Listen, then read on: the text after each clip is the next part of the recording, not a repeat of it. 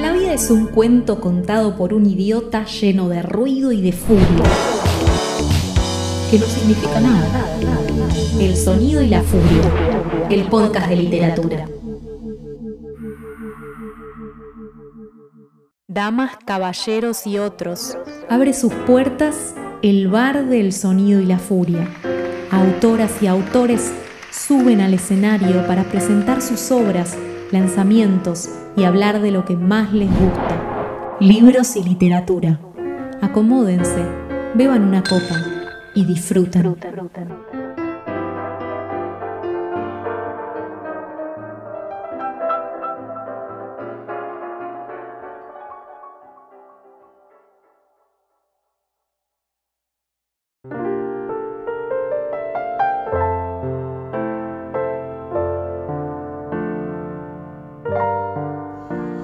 Buenas, mi nombre es Santiago Gambago, soy el autor de la novela 36 metros y antes que nada quiero agradecer que me hayan invitado a este espacio en el sonido y la furia.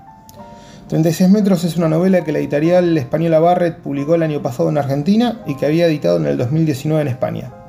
Es lo último que escribí mientras vivía allá y la verdad es que llegó a las manos de los editores de Barrett un poco de carambola. Ellos tienen una colección que se llama Editor por un libro, en la que invitan autores consolidados a presentar algún libro que esté fuera del panorama literario. Y bueno, en el 2019 invitaron a Sara Mesa. Y ella, que había leído un par de años antes el manuscrito de mi novela, me propuso la editorial. Algo un poco inesperado para mí, porque yo había compartido esa novela con Sara como quien la comparte con un colega para conocer su opinión, y bueno, así llegó hasta Barrett. La novela cuenta la historia de Eduardo, un hombre triste al que le resulta bien difícil tomar decisiones, un tipo que tiene un puesto de cuarta línea en el Ministerio de Educación, que tiene una dinámica familiar que sin lastimarlo no le satisface y que añora su vida anterior. Cuando vivía en España no tenía hijos y su actual esposa era su novia. Pero el azar viene a ponerle en el camino a Eduardo la posibilidad de tener una doble vida. Él, casi como siguiera un poco la inercia de su apatía, acepta el convite. Por ahí, porque alguna luz ve en eso de gambetear la rutina, o por ahí porque no sabe bien cómo decir que no. La cuestión es que esta doble vida se transforma para él en un refugio, aunque uno que lo mete en algún problema nuevo, de esos que nunca pensó que iba a tener. La novela cuenta ese derrotero y alguna cosita más. Eduardo, entre sus rituales de evasión, abraza uno que no es nada original, el de prenderse a la tele. Y así es como sigue lo que pasa en España, que está siendo sacudida por una crisis imprevista. La de una economía arrinconada por una bacteria que se alimenta de papel moneda. Eduardo sigue con detalle cómo primero España y después Europa van cayendo en un desquicio social y económico que promete hundirlos en el oscurantismo. Y mientras lo hace, se enfrenta a sus propios fantasmas, a su incapacidad para conectarse con sus hijos, a la vida en una oficina donde la alienación manda y también, pobre Eduardo, a las consecuencias de esa doble vida en la que lo metieron sus superiores, medio de prepo, a costa de escribir su nombre en una trama de corrupción. Un poco la propuesta de la novela es esa, que convivan en dos planos, una historia de pequeños pero profundos conflictos humanos, los de un hombre que no tiene recursos para conectar con sus afectos, con sus deseos, para decir sobre su vida, un hombre al que toman de perejil y lo embarran en una trama de corrupción, y por otro lado, otra historia bien distinta, que tiene mucho de ciencia ficción, esa que transcurre en España, un lugar lejano para Eduardo en más de un sentido, pero que también reconoce como parte de su historia. Se podría decir que la novela cuenta en paralelo una tragedia cotidiana y una distopía televisada. Y bueno, de eso se trata 36 metros. Una vez más agradezco que me hayan invitado a participar en el Sonido de la Furia y me despido de todos ustedes.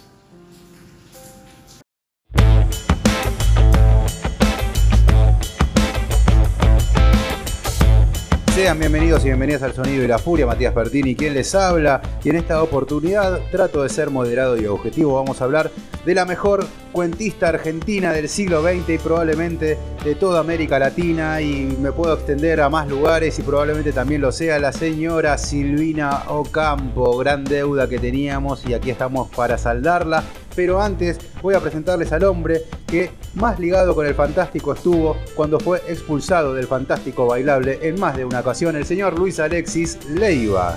Muy buenas noches, gente, y digo muy buenas noches, porque por supuesto, la literatura sucede de noche y, en el fantástico bailable también hay un poquito de hay fantástico. literatura también ahí. Hay, hay una literatura medio cucurtiana, diría yo. el maestro Cucurto que Vos ha... sabés que cuando yo iba a mis 19 años, empezaba a ir al profesorado, eh, y, todavía teníamos la- estábamos en la sucursal de Rivadavia. El. Joaquín González era todavía la sucursal de Rivadavia, que este era el Mariano Moreno. Ajá. Estábamos en la parte de arriba del Mariano Moreno, eh, que en algún momento se cayó el piso. Fue algo increíble. Ah. Bueno, del piso del patio. Bueno. eh, y estaba siempre, a- está ahí a una cuadra del Fantástico Bailable. Ah, muy claro. Sí, sí, ahí estaba una cuadra. Sí, sí. Un, un media cuadra más para adelante del Fantástico estaba. Y siempre era salir y bueno, Y a veces- viernes, viernes a la noche. Viernes a la noche saliendo del profesorado. Nosotros- Era, hagamos tiempo que entramos, a- que Cuando- toca Rodrigo, porque tocaba Rodrigo en. Éter era salir los viernes y íbamos para bicicletas, todo eso, ahí por la zona de Scalabrini. Ah, Zona claro. aristipiana bicicleta, también, ¿no? ¿eh? Zona de Aristipo también. Sí, sí, ahí Todo nomás. ahí, está todo, Todo ahí, ahí. todo ahí. Uy, qué lindo era eso. Que eran lindas épocas, ¿no? Esa Sí, de, de sí, viernes sí, a la noche cursás es un garrón, entonces salís a las 11 de la noche y qué carajo vas a hacer. Y vamos a bicicletas. No, pero aparte bicicletas es lindísimo. Bueno, sí, el fantástico no. Eh, no. no, porque aparte era como que ibas al Fantástico desde, la Plaza 11 hasta ahí. Todo era el Fantástico bailable. Ah, yo te dije zona de Liniers, no, está bien, para el otro lado de Rivadavia. Claro, claro, para el lado de 11, más, Claro. más cerquita de 11. Pero bueno, nada, así que eh, sí, algo con el fantástico. Pero vamos a hablar entonces directamente de esta autora que no creo que haya visitado el fantástico bailable alguna no, vez. para nada. eh, porque era una mujer de alta alcurnia. Sí, y se nota. Yo, o sea, el 3 vs 3, son, cada uno trajo tres cuentos, yo traje uno más de bonus track. Pero eh, temáticas generales de la literatura de Silvino Campo, más allá del género fantástico, que ya lo hemos mencionado, es, por ejemplo, los niños. Los niños de Silvino Campo son muy particulares, Sí, sí, aparte tienen una crueldad como muy, muy fuerte. como Es The una- Innocence, ¿no? Esa película Claro, de la 60, película, esos nenes sí. que te miran y te causan terror. Sí, no, También tomado de esos niños, por ejemplo, de una vuelta de tuerca. De, Claro, de Henry James. Sí, Henry sí, James, sí. exactamente. Bueno, algo de eso hay, ¿no? Yo creo que el, el- el gran. Bueno, hay dos puntos que podemos emparentar con Silvino Campo en, en esta parte que vamos a hablar un poquito de qué nos pasó cuando lo leímos y, y los estilos y cosas para después hablar de los cuentos directamente. Eh, es que Henry James marcó el siglo XX, quieran decirlo más o menos, digamos. Eh, cuanto más quieran aceptarlo o no, era el gran novelista. ¿eh? ¿Quién carajo no aceptaría a Henry James? Y vos fíjate que los de los del boom literario, del boom latinoamericano, no querían decir mucho que leían a Faulkner. Después terminan aceptándolo. Pero no porque estaba mal. porque- no, no, que estaba mal, es que se daban cuenta que le habían choreado todo. No lean a Faulkner porque hasta ahora el genio vengo siendo yo, dijo García Márquez. Llegan a leer a Faulkner y me descubren. No, pero aparte, como dijo, como dijo Armando, ¿no? Que el, eh, mi profesor decía que el, eh, García Márquez había sido el único que ganó dos veces el premio Nobel. Perdón, No, Faulkner. Sí, sí. Porque el de, y el de García Márquez, dice no, pero bueno. Y después el de. Vargas Llosa. ¿Eh? Y después el de Y Vargas después el de Llosa. Vargas Llosa, en ese momento no había ganado todavía. Pero bueno, cuestión es que eh, hay algo ahí. Ponele, Borges se peleaba mucho con, con Henry James. O sea, en el sentido de que no le gustaba mucho A Henry Borges no hay James. que tomárselo en serio jamás. No, bueno, lo que pasa es que a Borges no le gustaba nada. Bueno, excepto sí. lo que él quería. Excepto, como es Stevenson, no le gustaba más nada. Bueno, está todo bien con Stevenson, pero si nos quedamos solo con Stevenson, cagamos todo, ¿viste?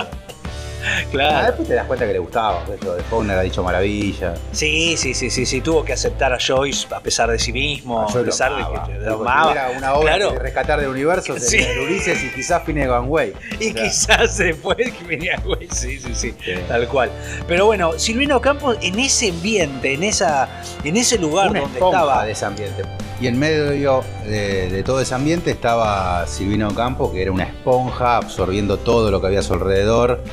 Eh, discusiones literarias por todos lados, Borges, Bioy, este, bueno, Virginia mismo, que todo lo que sucedía además en, en- en- En el- en esos sur, contextos en el mundo. Claro, Porque sí, aparte era gente que estaba en, en el mundo en sí, digo, gente que no, no estaba solamente con la literatura argentina. No, claro, ¿no? de hecho, Tener la posibilidad de, de poder estar atendiendo lo que sucedía en la literatura en Europa, en ese momento era fundamental. fundamental, sí. Pensá sí. que Virginia Ocampo este, llegó a mandarse cartas con Virginia Woolf.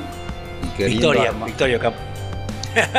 sí, sí, sí. pensar- no, bueno, pensar que Victorio Campo llegó a mandarse cartas con Virginia Woolf con la idea de armar un grupo a la Bloomsbury acá en Buenos Aires y de hecho Claro. desde Revista Sur ser los primeros en hacer una traducción al español del Ulises, cosa que no prosperó por las discusiones internas que se daban, lo cual es muy Mirá, gracioso. mirá qué Me lo bueno. imagino ahí a Borges todo el tiempo levantando el dedito, ¿viste? No, no, que esto es así, que esto es asá. Y no, Claro. Borges, no avanzamos ni 10 páginas. Jorge, deja de poner traba porque si no se Todavía puede. estamos con Buck Mulligan ahí tratando, hablando. En el baño, todavía estaba cagando. No llegamos ni al cago de Bloom todavía. Dale que quiero llegar al baño con eso. Bueno, pero Silvino Campo, eh, lo que a mí me pasó fue eh, leer y decir, esto es nuevo. Estoy leyendo algo nuevo. Es que cualquiera de los cuentos que de Silvino Campos, vos lo mechás en un libro de Mariana Enríquez y pasa desapercibido. Pero sí, porque a- No aparte... por hablar mal de Mariana Enríquez. no, no, no, en absoluto, en La absoluto. valoramos, pueden ver nuestros capítulos anteriores dedicados a ella incluso, pero digo la influencia marcada, ¿no? Que está en ella, que está en Samantha Schweblin. Sí, sí, es- esa, hay una literatura que ella supo hacer de otra manera. Me parece que logró escribir y, y dar un estilo ¿no? a su escritura que desarmaba lo que después se, se hizo por una cuestión básica, porque a ella no le daban tanta importancia, porque como digamos, Sabemos, eh, era mujer. era mujer. Claro. El feminismo lo explicaría muy fácil a esto. No, ¿no? es que la historia misma, digo, ese es el caso de Silvino Campos, cada- cuántas escritoras han publicado anónimamente con, o con nombres de hombre, Claro. o pintoras incluso que firmaban como hombres, porque si no, no le daban pelota. Bueno, sí, ha ocurrido.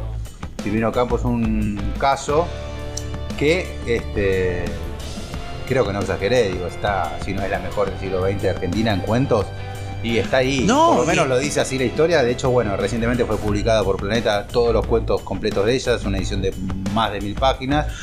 Qué bien. Y yo para la- prepararlo hoy, este, leí Sí. alrededor de 9, 10 cuentos de ella, elegí 3 y traje uno extra, pero están todos buenos. Sí, O sea, no podías haber cuento. traído cualquiera Y cantidad. eso que agarré así al azar muchos y la verdad que ninguno me pareció flojo. No, no, para- to- totalmente, nada. totalmente. Digo, los que quedaron afuera, eso. quedaron afuera porque son un 8 y traje otro que me parecen que son un 9. Claro. Es una cuestión que diga, ah, este cuento, está- viste que a veces pasa con algunos cuentos, este cuento está totalmente de relleno, lo que Sí, acá sí, sí, no sabía qué hacer y lo largó. No, no, creo que no encima poeta, ¿no? Porque también había un poco de eso, ¿no? Era como que las mujeres a lo sumo podían ser poetas, ¿no? Claro. Era medio por ese lado. No era tan. eh, no venía tanto a, a- al- a la narración que parecía ser algo de hombres y adultos, ¿no? Es como una cosa así. Eh, ese era el prejuicio. Pero lo que hace ella es increíble, te digo, la- la- las formas de escribir, el estilo en que cuenta las cosas y las crueldades que cuenta y cómo lo cuenta Es muy cruel. y cómo desarma un poco. Eh, creo que hay algo en ella de un estilo casi onírico, donde no se entiende muy bien siempre si estás en un sueño o estás Y ahí realmente. está la mano la- fantástica. claro, claro, claro. Y que eso eh, describa tan bien y que, y que pueda pasar tan bien. Es, eh, no es más que un mérito, me parece, de, de- la no. forma de escribir y del estilo, porque se, se aleja bastante de la escritura de Borges, muy lejos está, me parece, en el sentido de estilo, de formas, no tiene nada que es ver. comparable a Bioy Cortázar, digo. en esa A lo sumo, claro, fantástico de claro. Comienzos y mediados del siglo. Claro. Obviamente que se los come vivo a los dos, pero digo, más allá de eso. Sí, este, igual traje, Pone Un pan, no, vio no, y un Cortázar y cuento- otro pan. Traje un Así. cuento de, de- de- de Silvina que está ligado a, a Cortázar como un guiño. Pero Ah. este, me parece que el, el caso de ella es una escritora que encontró internamente una fórmula que nosotros no podemos descifrar, pero que ella la sabía manejar muy bien. Y es una fórmula por la cual pudo escribir no sé cuántos cuentos, de 500 cuentos, la verdad que no... No, No, ni sé idea, pero son un montón. de Sí, cuentos sí, sí. En el cual ninguno es flojo y que dejó de escribir porque se murió. claro, claro, claro. Porque no sé de dónde sacaba tanto cuento, tanta magia, ¿no? No, no, la verdad que es impresionante lo que, lo que ha hecho. Y, y bueno, yo, no, yo quiero ir directamente ahora. Bueno, vamos, vamos a ver los cuentos que elegimos, dale. ¿Te gusta lo que hacemos y querés ayudarnos? ¿Te gustaría elegir y llevarte libros geniales todos los meses? Suscríbete a nuestra biblioteca El Sonido y la Furia. Por una suscripción mínima te llevas un libro a elección todos los meses. Y de paso, nos ayudas a continuar haciendo este podcast y todo el contenido que ofrecemos. Además, formarás parte de una comunidad que recibe una newsletter todas las semanas con contenido exclusivo. También hay descuentos en librerías y en talleres. Visita nuestro Instagram, arroba el sonido y la furia FM, y busca el enlace en nuestra bio. Gracias por acompañarnos en esta aventura literaria. El sonido y la furia, el podcast de literatura.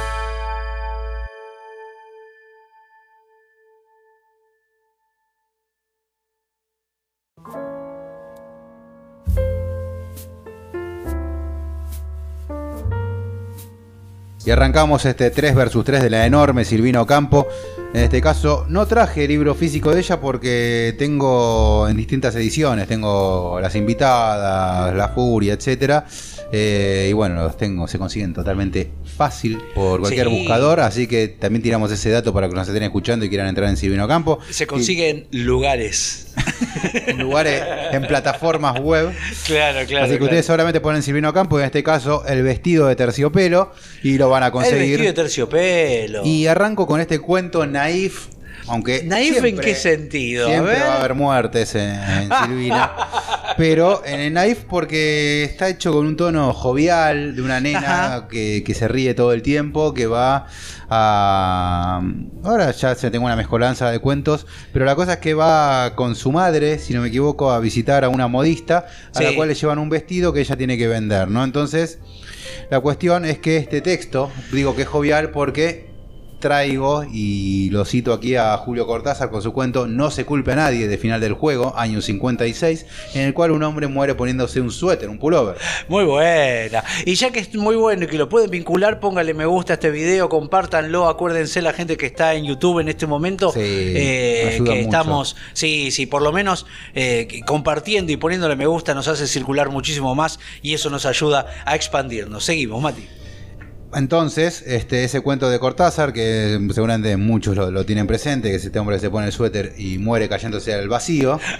Eh, en este caso, año 59, tres años después, Silvina se saca este cuento llamado El vestido de terciopelo, en el cual van a ver a la modista que va a entregar un vestido y les leo el final. Disculpen porque acá va a estar lleno de spoilers, ¿no? o sea, no me rompa las pelotas, son cuentos. O sea, ¿qué quieren que, que- Póngale pausa y después eh, lean el cuento y vuelvan. Sí, léanlo, es una página y media, o sea, depende de la edición, quizá tres en una edición con letra grande, no más que eso, o sea, léanlo y, y vuelven para acá. ¿Vuelve a probarse el vestido, señora? Enseguida terminamos. La señora asintió dándose... No, perdón, perdón, perdón.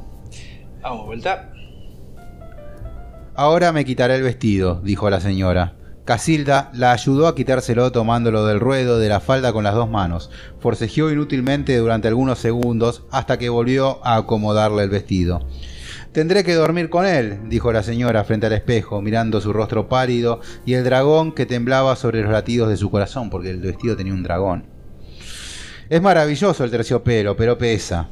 Llevó la mano a la frente. Es una cárcel, ¿cómo salir? Deberían hacerse vestidos de telas inmateriales como el aire, la luz o el agua. Yo le aconsejé seda natural, protestó Casilda, la modista, ¿no? La señora cayó al suelo y el dragón se retorció. Casilda se inclinó sobre su cuerpo hasta que el dragón quedó inmóvil. Acaricié de nuevo el terciopelo que parecía un animal. Casilda dijo melancólicamente: Ha muerto.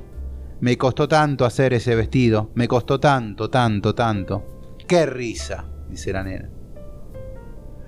¿Qué onda? ¿Murió la señora o murió el dragón, no? Ha muerto, me costó tanto hacer ese vestido. No, tremendo. Es una genia, Silvina. Te da una vuelta de un cuento que parece totalmente. Claro, Menor. Sí, sí, sí, así que la señora va a probar un vestido, después no se lo puede sacar y muere y el dragón deja de moverse.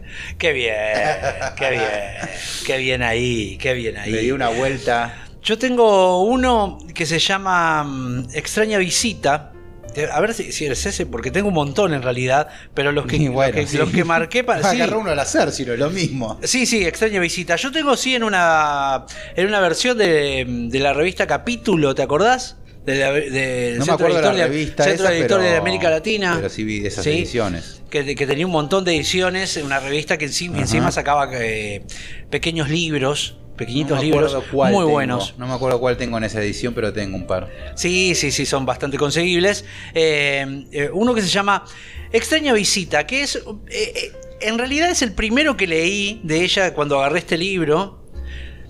Y tiene también, es, es cortito, es cortito, pero tiene Son unas oraciones. cortitos, no tiene cuentos Sí, largos. es unas oraciones, es una oración, una forma de escribir las oraciones que me parece totalmente llamativo. Eh, esto está visto desde el punto de vista de una niña, ¿no? Como, como Siempre. mucho esto de los puntos de vista, ¿no? sí, sí. Y encima de una niña. Eh, y que, que va a visitar a otra y están mirando cómo los padres eh, les está pasando algo. Los padres, tanto los hombres, digamos, se reúnen y están discutiendo cosas, ¿no? Y eso no se sabe qué es. Maneja, como maneja el punto de vista, sabe que los padres están preocupados por algo y algo sucede y que eh, pero ellas no, no entienden de qué trata y después eh, eh, la protagonista la narradora no vuelve más a la casa de su amiga y eso es un poco el punto, ¿no? ¿Qué es lo que pasó que ella no vuelve más? ¿no? Pero tiene unas oraciones que a mí me llamó mucho la atención, que quisiera leerles, que son pequeñas. Dice, Elena tenía el pelo increíblemente negro, pero la cara, tan, la cara tan transparente que se le había borrado.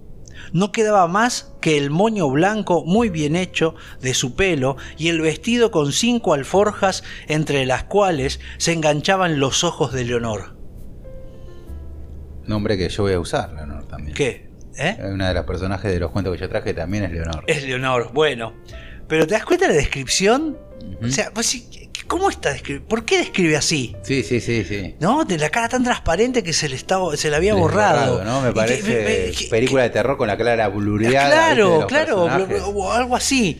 Después dice, Eso se da mucho en Virginia. Después yo tengo otro cuento también Sí. que es como que vos ves la historia a través de la mirilla de una puerta, ¿no? Entonces claro, claro. está toda esa cuestión. O lo traigo a saber, eh, ese cuento sobre vidrio esmerilado, ¿no? Ese, Bueno, sí, ver a través de sí, un sí, vidrio sí. esmerilado. Bueno, es que tiene que No ver un poco no hay con. formas. ¿Te acuerdas? Bueno, Flush de, de- de Virginia Woolf. Seguí, ¿No? vamos, vamos. O sea, hay eh, esa idea de la- del punto de vista del perro. ¿no? Una narración en tercera persona, pero desde el punto de vista del perro, donde se describen las patas de las mesas, le- ¿no? Las patas de las camas, las cosas que hay en el suelo, porque el perro no sí, levanta sí. la cabeza nunca. Esa maestría logra Tiene clara, la tiene tan clara que puede narrar de cualquier Silvino. Campo lo logra de una manera. Hay uno también, que no, no lo traje a ese, que, que escribe, la, escribe una carta, es una carta que se escribe desde debajo de la cama. Y ella escribe desde debajo de la Bueno. cama. Eh, así. El que viene, el que viene va sobre eso. sí. Bueno, bien. Eh, después dice en este mismo que se llama Extraña Visita, que es del libro Viaje, Viaje Olvidado del 37, dice, habían explotado, perdón, habían explorado la casa y lo único que abundaba eran los recovecos. Habían subido hasta la azotea desde la que se veía vivir las casas vecinas en cortejos de ropa tendida al sol. Se habían escondido debajo de las escaleras y se habían cansado de que nadie las buscara se habían asomado a la ventana del escritorio del piso, del piso bajo, en donde don- los, eh, dos señores hablaban, dos señores con las caras severas de sus padres, dos señores aho- aho- ahogados en, seriedad, de cuellos duros y olor a cigarrillo. Es buenísima, boludo. Dos señores que tenían con las caras de sus padres, no dice que eran sus padres. Sí, sí. Dice, esos señores serios con las caras de sus padres. Porque hay una genidad en los personajes hacia el padre que de- después hay otra oración donde dice que el padre la reta a ella y ella ya no le parecía tierno su padre. Como ella lo había visto pensando contra una ventana, mirando melancólico, y ella le pareció tierno su propio padre, y después el padre retándola, y se, ya se le había borrado la idea de que era, era tierno, ¿no? Y, y- y esa forma ajena de ver a sus padres, verlos como desde afuera y con extrañeza, eh, es un- sí, sí. Una página tiene, no, o sea, una página y media tiene el cuento. Lograr ese Ya tipo de condensación. lo- Ya- sí, sí, ya sí, lo lo, marqué con lápiz, lo marqué con lápiz. Pero es impresionante lo Es que hace. sí. Hablando del punto de vista, justamente vos que mencionabas esto de narrar un cuento desde abajo de una cama, voy a contarte un cuento de una chica que mira a través de las claraboyas. Las claraboyas a mí me costó también. ¿Qué carajo eran las claraboyas? Claro, no? La claraboya es el, el respiradero. Ese respiradero de la casa que ella a través de ahí puede ver el departamento de arriba. Ah, mira. Sí, sí. Ah, claro, porque es, eh, es- es porque es un vidrio esmerilado, justamente, como Saer. Sí, es un vidrio Saber, que no transparenta. Nada, no inventaste el vidrio esmerilado, Saber. Saer, no inventaste nada, Saer. Así que esta chica va a ver a través de ahí y si viene a campo va a saber cómo narrarlo. La reja del ascensor tenía flores con cáliz dorado y follajes rizados de fierro negro, donde se enganchaban los ojos cuando uno está triste viendo desenvolverse, hipnotizados por los grandes serpientes, los cables del ascensor. Era la casa de mi tía más vieja, donde me llevaban los sábados de visita. Encima del hall de esa casa, con cielo de claraboyas, había otra casa misteriosa en donde se bebía vivir a través de los vidrios una familia de pies aureliados como santos. Momento. Es la misma descripción, ¿te diste cuenta? Claro, Es la misma descripción. Se veía vivir. se veía vivir. Se veía vivir la casa. Vos sabés ¡Qué que yo- genia! Yo pensé esto de se veía vivir. Sí. Y, y también lo traje con Onetti en La vida breve, por ejemplo, que él a través de la puerta imagina y Lo que sucede, lo que sí. sucede en la otra, ¿no? En este caso sin ver, desde Onetti sin ver. Claro. Acá viendo poco. Viendo poco, claro, claro. Pero es, esa es mi idea de la casa contigua, uno imaginarse qué es lo que sucede ahí. Qué bien, dale. Leves sombras subían sobre el resto de los cuerpos dueños de aquellos pies, los cuerpos dueños de aquellos pies. Maravilloso. Sombras achatadas como las manos vistas a través del agua de un baño. Había dos pies chiquitos y tres pares de pies grandes. Dos con tacos altos y finos de pasos cortos. Viajaban baúles con ruidos de tormenta, pero la familia no viajaba nunca y seguía sentada en el mismo cuarto desnudo, desplegando diarios con músicas que brotaban incesantes de una pianola que se atracaba siempre en la misma nota.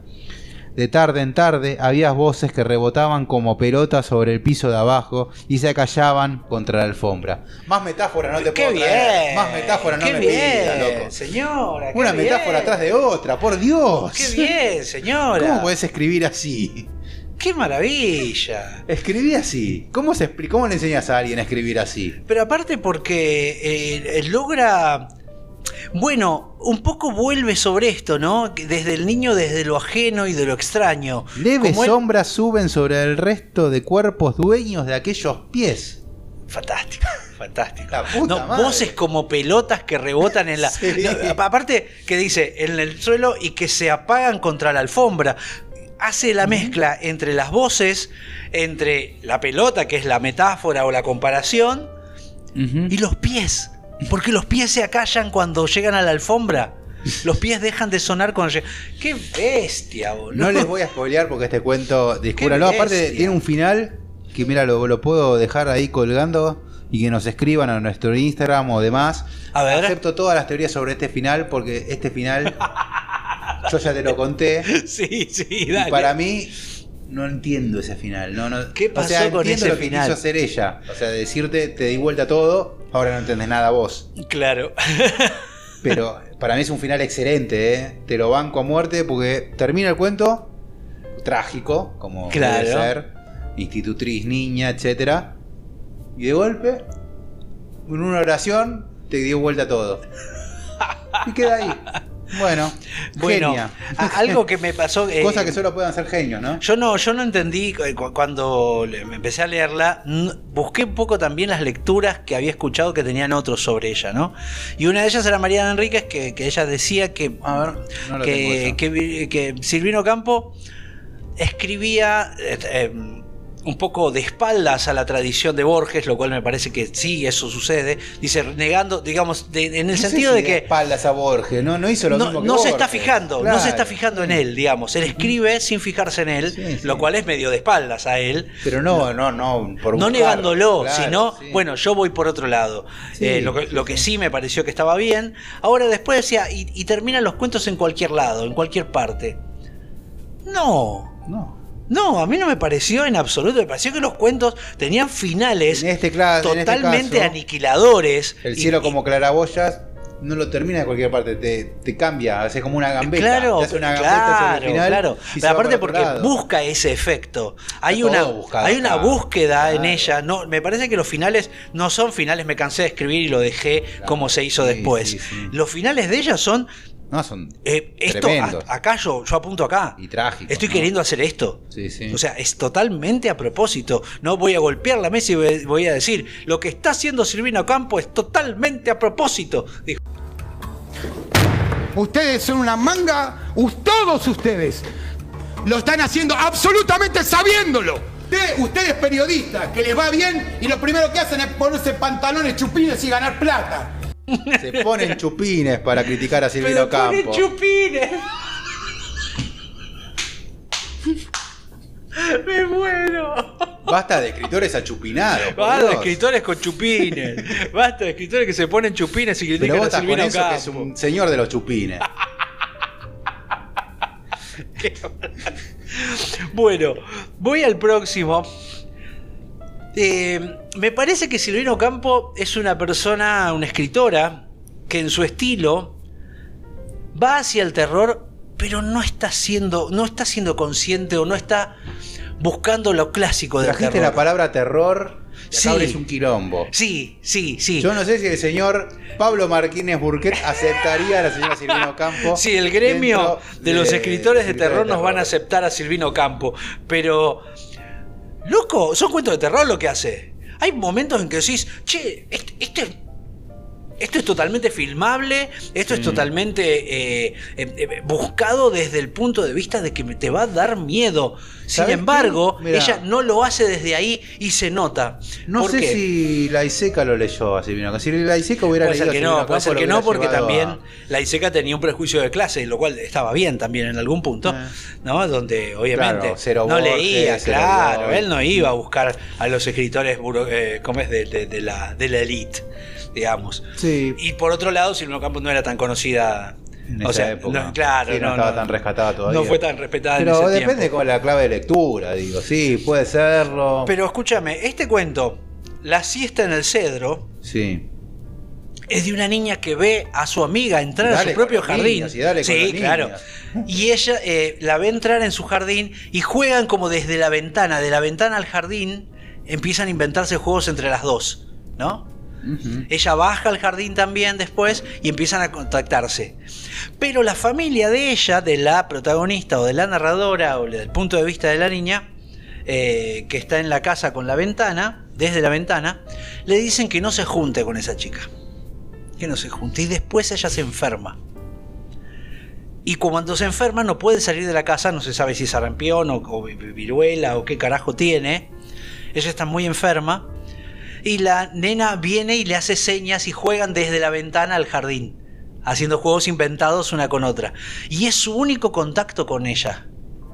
Es el único contacto que esta nena tiene con, con Se otro me vino a la cabeza Ghost Story, no sé por qué. Pero ¿Quién? viste lo de Ghost Story, el fantasma saludando al otro en la otra. Exacto, exacto.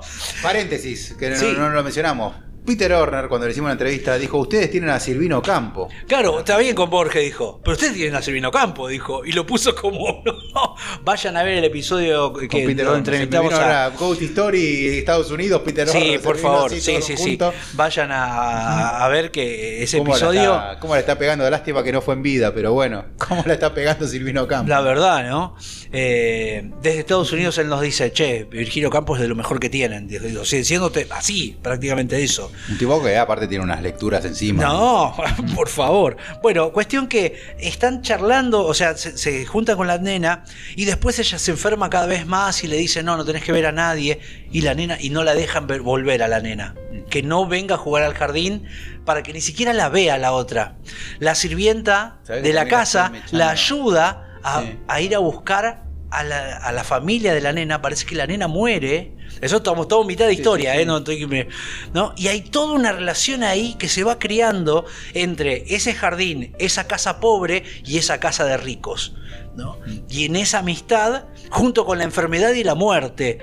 Bueno, es una historia de terrores, es por lo menos es, un folk, terror, ¿no? Y es una historia que te iba a decir. No también fantástico, en pero- esa idea pues- del niño de pijama rayas, ¿no? Esa línea divisoria entre un nene y el otro y esas ganas de jugar del uno con el otro. Exacto, sí, sí. Eh, es todo el ambiente de un cuento de terror nórdico, incluso si querés que te diga, por la cuestión Claro. del bosque, del jardín, ¿no? Esa idea de los jardines. Esa idea de los bosques, esa idea de jardín. Pizarnik también. Yo ¿no? también estaba pensando la cartas- misma. Esas Sí, cartas que no, sí. somos, no somos Solo- intrusos en la literatura, así que no vamos a andar So- más. claro. Esas cartas que había entre Alejandra y Silvina. claro, ¿no? sí, sí, sí, sí. Y ahí, bueno, Alejandra, Silvina, Cortázar, o sea, Están ahí, ese sí, es un triángulo que se triángulo, sí, arma, ¿no? sí. Que- Aparte Alejandra era que la, la, la acosaba a Silvina, ¿no? Sí, Sería no como sé, que medio que enamorada, le se, dormía en la puerta de la casa. Nunca le di demasiada pelota a la historia en sí, pero. Sí, yo sé que, que, que que a Pizarnik la echaban porque ella se dormía, eh, no- como no la atendía, ya la tenía podrida, se, se le, se le quedaba a dormir en la puerta de la casa, en el pórtico de la casa. No, puedo claro. dejar de pensar en Bioy queriendo la gana de tener un trío urgente. No, Bueno, mirando eh, desde la ventana así, frotándose las manos, ¿viste? La siesta en el cedro, se los recontra recomiendo, un cuentazo que puede jugar mucho con esta cuestión de la, de la ghost story y a la vez que no es de terror, pero que tiene todo el ambiente de terror. Para cerrar mis tres, vengo con para mí, para mí, como ponen ahora lo- los yankees cuando escriben en In My Opinion, que ponen IMO, IMO, ¿Así dicen ahora? My Opinion, todo, IMO. ¿eh? todo lo vuelven un hashtag, ¿no? Claro, como FYI, eh, Too soon. Too soon, claro, ¿Viste? Too LOL. soon cuando. Lo- LOL, claro. Sí, claro, ¿no? ASAP. Así- Bueno, sí, te resumen todo así. O sea que IMO, in my opinion, para mí el mejor uh, cuento de, de Silvino Campo. Wow. El retrato mal hecho. Oh. Cuento que habla sobre una madre que odia a sus hijos y una institutriz que se va a tomar muy a pecho las cosas. Bueno. A, los ver, chicos Gastón.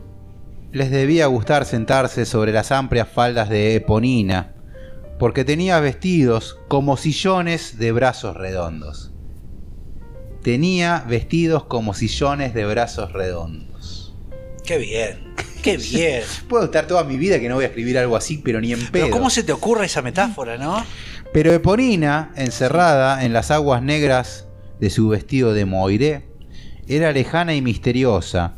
Una mitad del rostro se le había borrado, pero conservaba movimientos sobrios de estatua en miniatura. Raras veces los chicos se le habían sentado sobre las faldas, por culpa de la desaparición de las rodillas y de los brazos, que con frecuencia involuntaria dejaba caer. ¿Qué pasa? Está media drogui, o sea, tirada en un sillón. Es tremendo, ¿viste? Ese ¡Qué comienzo. bárbaro! No para de tirarte data. Detestaba los chicos. Había detestado sus hijos uno por uno a medida que iban naciendo, como ladrones de su adolescencia que nadie llevaba presos. O sea, los niños habían sido ladrones de su adolescencia. Como ladrones de su adolescencia que nadie había llevado preso, sí. A no ser los brazos que la hacen dormir. Los brazos de Ana, la sirvienta, eran como cunas para sus hijos traviesos. ¡Qué lindo! ¡Qué lindo todo! la historia no es linda, pero bueno, qué bien narrado, la puta no, que claro, lo parió. claro, claro. La vida era un larguísimo cansancio de descansar demasiado.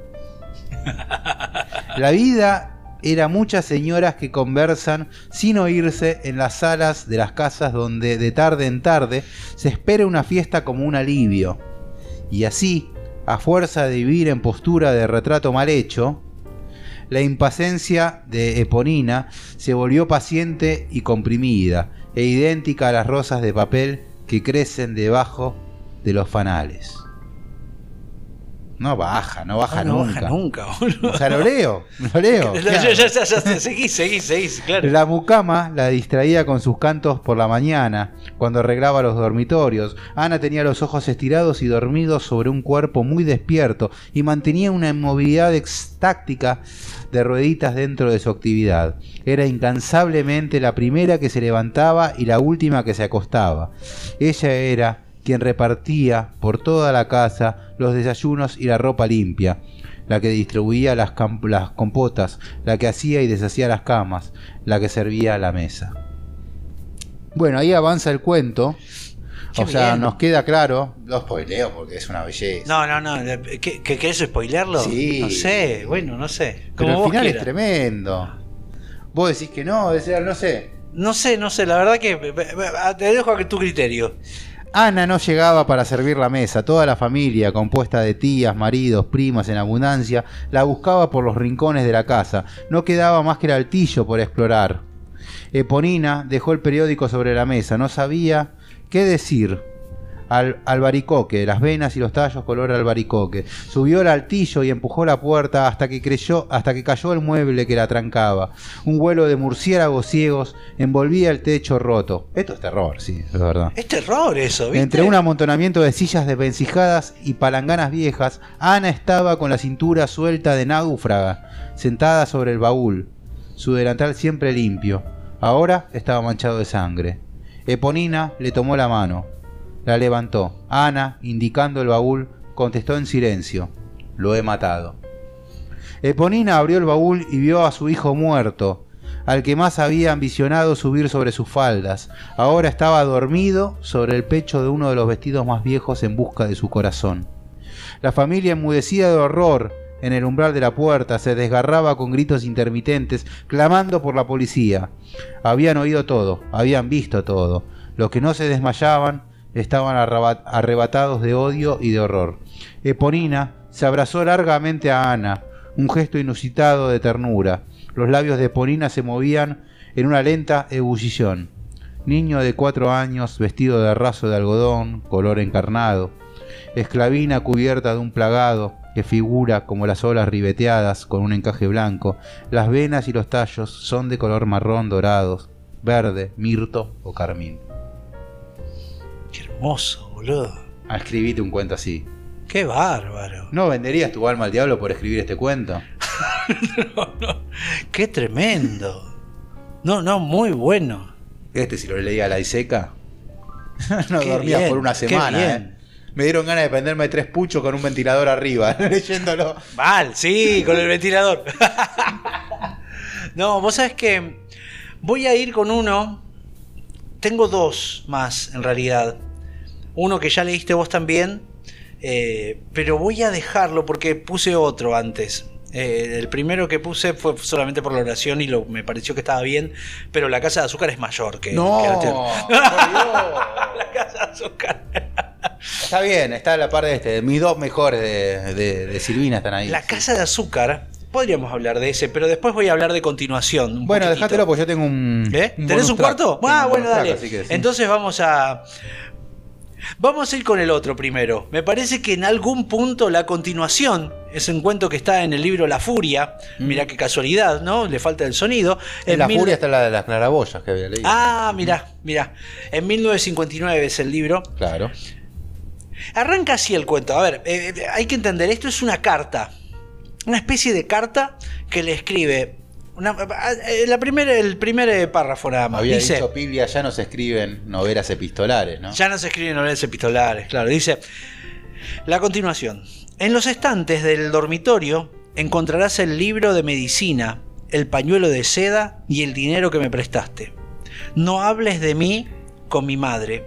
No hables de mí con Hernán. No olvides que tiene 12 años y que mi actitud lo ha impresionado mucho.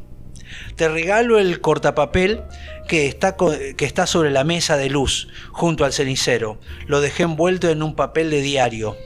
No te gustaba porque no te gustaban las cosas que no eran tuyas. Preferías tu cortapluma. Me iré para siempre de este país. Arranca así, ¿no? El segundo párrafo. Mi conducta te habrá parecido extraña, aún absurda, y tal vez seguirá pareciéndote absurda después de que estés de esta explicación. Y arranca la explicación. ¿Por qué esta mujer se va? No porque después revela que es una mujer, ¿no? Por supuesto. Eh, su actitud, el matrimonio que se empieza a desarmar y cómo ella todo el tiempo prefería estar escribiendo que estar en ese matrimonio. ¿No? Y, en un momento dice, casi no recuerdo si no nada es feliz. le pegan el palo. No sé, ¿eh? pero le dice, no recuerdo nada feliz con vos, le dice, ¿no? El tipo, ella dice que el tipo tiene reuniones de negocios y que es un tipo más práctico.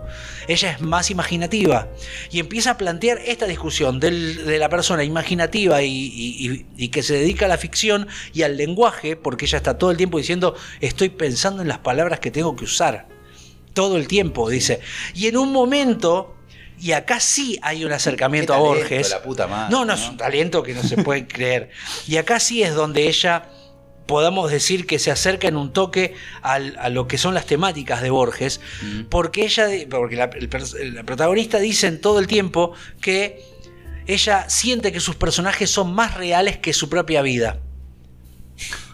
Y empieza, dice, yo siento que voy caminando por la calle y me voy a encontrar con Leonardo Morán, que es el personaje que ella está escribiendo, y que yo sueño que vos sos Leonardo Morán, le dice. Dice que si tus manos se parecen a las de él es por mi tacto.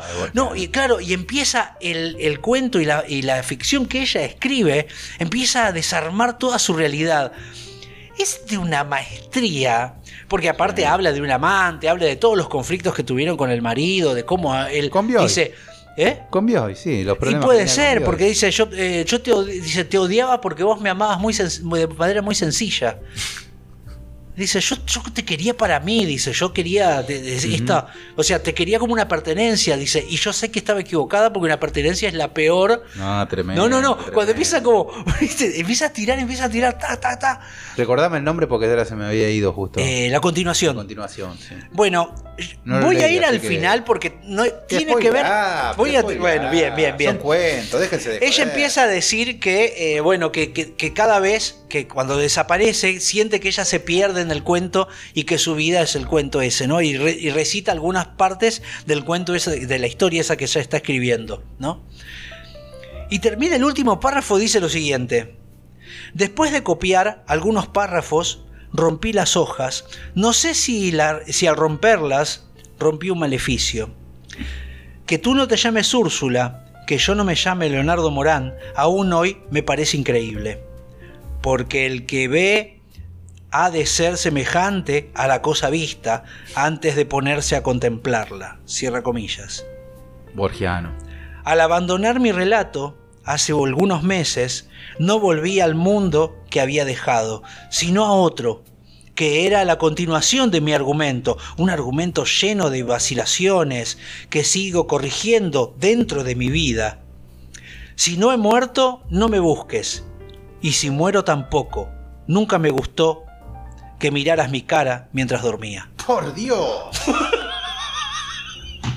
Anda a buscarla al ángulo. Por favor. Arrancó como Julián Álvarez llevándose puesto croatas, ¿viste? Así, ta, ta, sí, ta, sí, ta, sí, ta, y entró al arco, así. Tal cual, entró con pelota y todo. Nunca me gustó que me, vieras, que me vieras como dormía. y, si muero, y, si, y, si, he muerto, no me busques tampoco, porque no me gustó, nunca me gustaba que me mires cuando dormía. Muy bueno. Me imagino a Bioy diciendo, ¿y eso era para mí? ¿Qué hago, ¿Qué hago con esto? Claro. ¿No me estará diciendo algo? no, no, no, no, sé lo que es, lo que es el cuento. El cuento es una fucking maravilla. Vení, tráeme tu bonus track. El bonus track es el, por ahí, no sé, eh, el más conocido. más cebado que Faquita, te diste cuenta, ¿no? Faquita TV, un saludo enorme. Faquita TV. Este, un clásico de ella, creo que es uno de los más citados, creo que hasta se debe dar en colegio, que es La Soga. La Soga, Silvina Ocampo. A Antoñito López le gustaban los juegos peligrosos.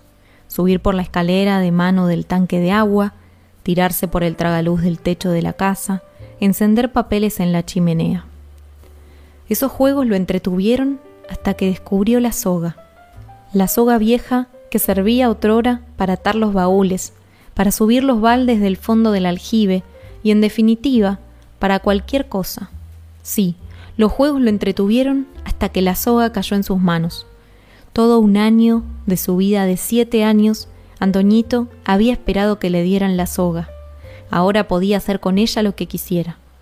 Primeramente hizo una hamaca colgada de un árbol, después un arnés para el caballo, después una liana para bajar de los árboles, después un salvavidas, después una horca para los reos, después un pasamano, finalmente una serpiente.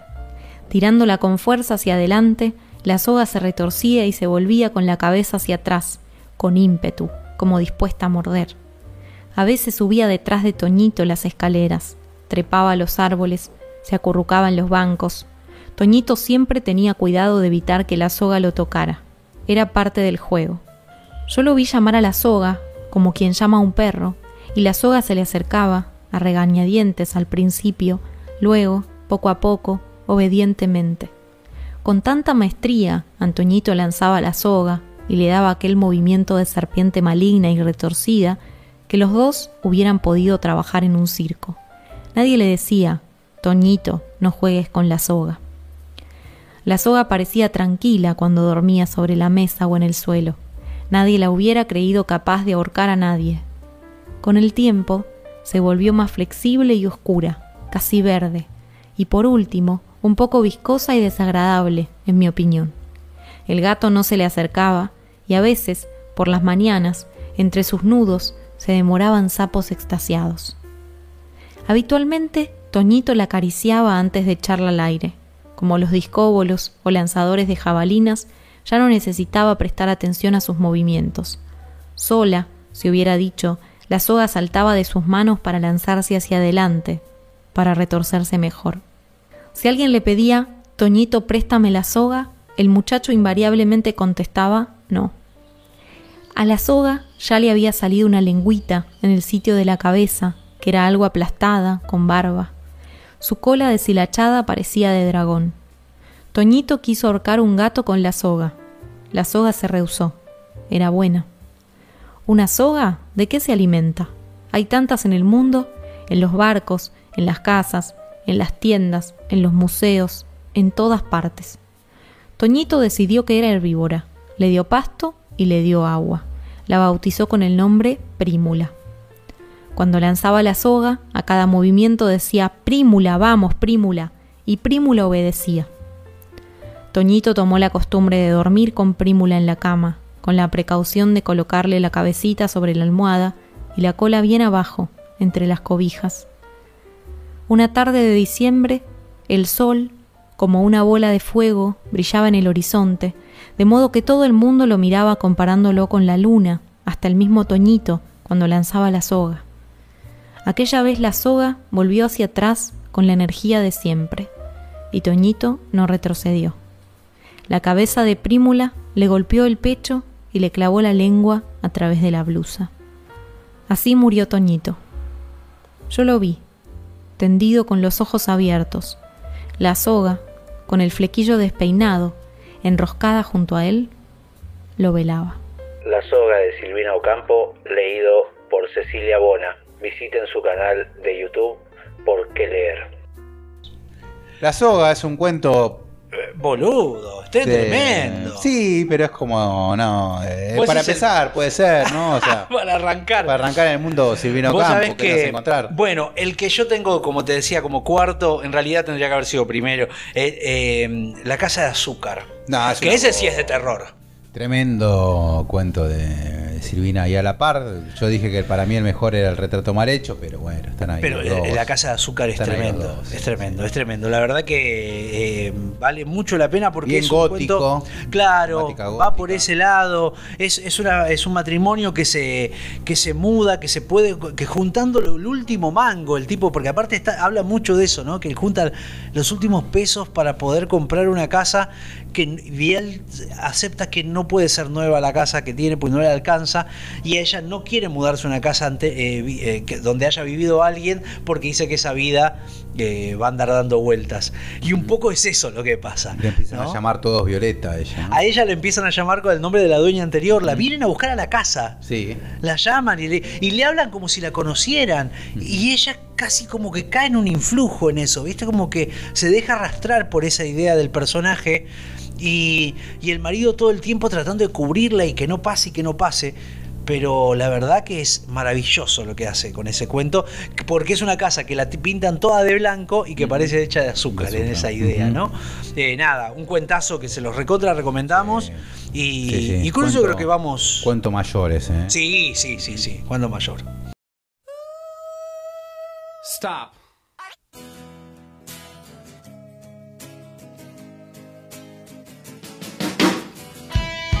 Y nos vamos despidiendo aquí en El Sonido y la Furia. Creo que hemos dejado la vida hablando de Silvino Campo. No sé, Sí, vamos. sí, sí, sí, por como lo, lo que no sabe la gente, lo que hemos estado peleando con la tecnología hoy fue un día. Además, pero Silvina se lleva puesto todo.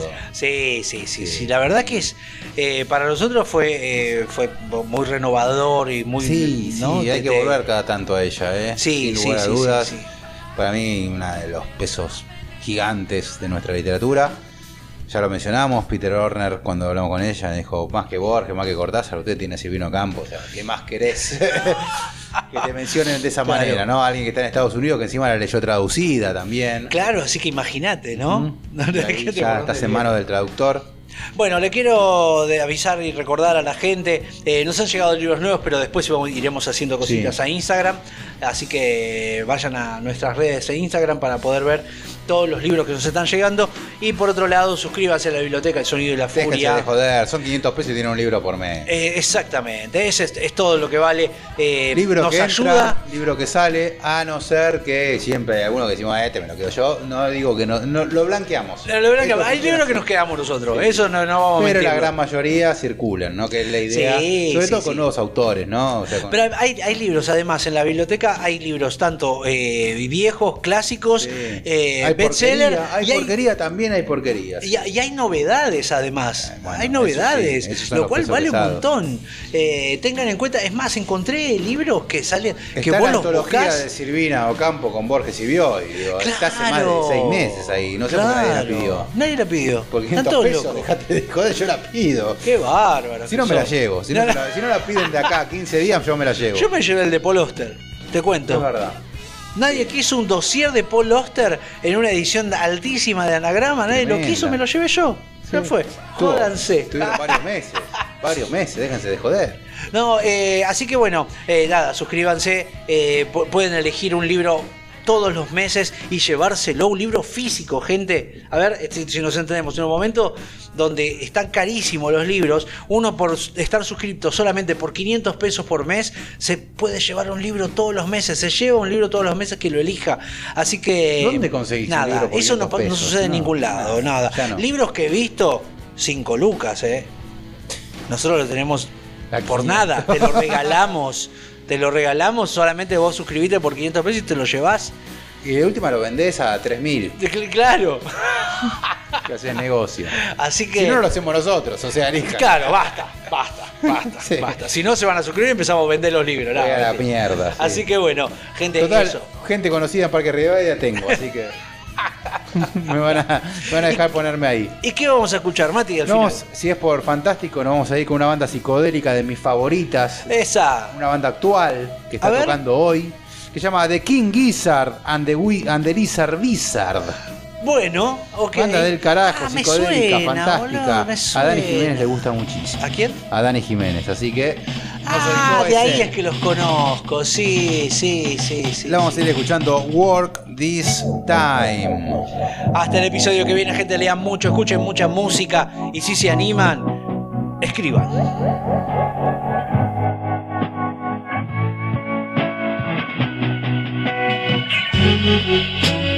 I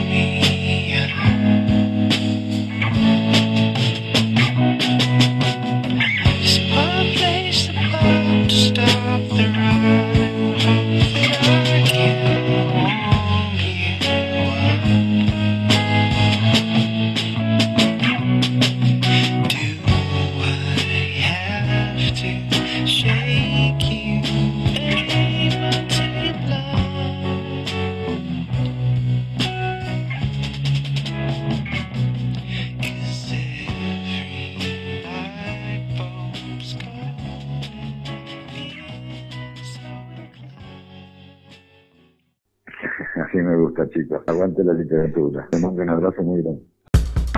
Esto fue todo por hoy. En la conducción, Matías Pertini y Luis Alexis Leiva. Producción general, El Sonido y la Furia. Voz artística, Cecilia Bona. Gracias por habernos escuchado. Hasta el próximo episodio.